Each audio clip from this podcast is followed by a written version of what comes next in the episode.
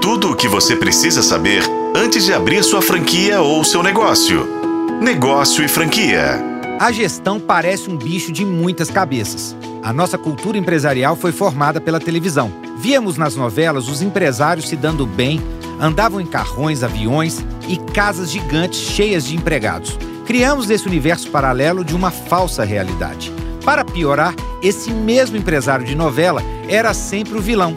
Fazia tudo errado, ganhava dinheiro e se dava bem durante toda a novela e se dava mal apenas no último capítulo. É natural que muitas pessoas pensem que ser empresário é desse jeito e que, se der errado, pode ser apenas no último capítulo. Mas isso é um engano. Quando dá errado, ainda tem muita história para acontecer.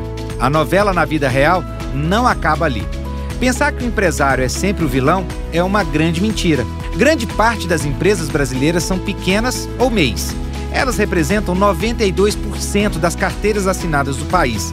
São mais de 13 milhões de pequenos empresários.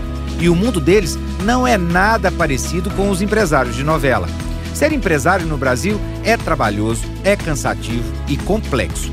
Gerir pessoas, clientes, funcionários e todo o processo do negócio toma tempo, dá uma dor de cabeça e, claro, é muito cansativo. Para isso, a gestão tem um papel importante. Como princípio, ela tem o foco no cliente, tem uma busca contínua pela melhoria. O empresário que tem a gestão consegue atuar na liderança da cidade, da região e da sua equipe. Fortalece as pessoas, melhora os processos para ajudar na tomada de decisão e nas relações benéficas com os fornecedores. E isso não é o acaso tem um propósito. Conheço diversas empresas que quebraram por não ter um processo bem definido de gestão.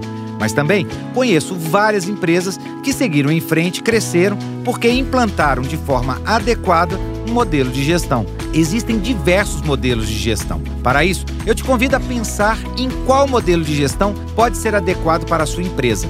Ao todo, são nove modelos, mas eu não vou contar todos aqui. Se quiser conhecer, terá que acessar negociofranquia.com e ler tudo por lá. A primeira é a gestão democrática. É feita de forma participativa e leva em conta a opinião dos funcionários nos processos, nas tomadas de decisão e no planejamento de as ações.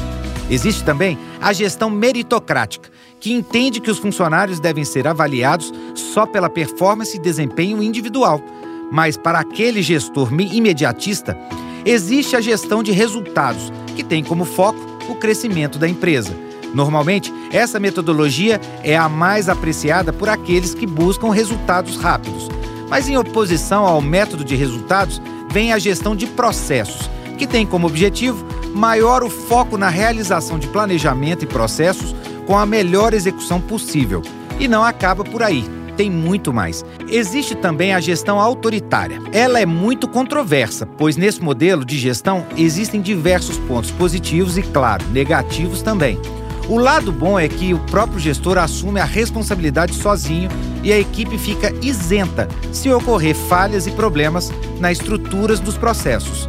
Mas se tem um modelo tão autoritário, tem que existir um modelo para contrabalancear, não acha? A gestão comportamental é um modelo que busca ressaltar que cada colaborador tem de melhor e trabalhar seus pontos fracos para fortalecer o seu desenvolvimento dentro da empresa. Por fim, a gestão por competência é talvez a mais adotada na atualidade. Ela tem o objetivo de aproveitar as competências técnicas e comportamentais de cada colaborador e, assim, ajudar para montar a equipe de alta performance. O melhor é você saber que não é necessário escolher um modelo apenas e ficar preso nele. Você tem que criar procedimentos e pegar um pouco de cada para implantar em sua empresa. É importante que você dê o primeiro passo. Para a FM O Tempo, Rodrigo Campelo.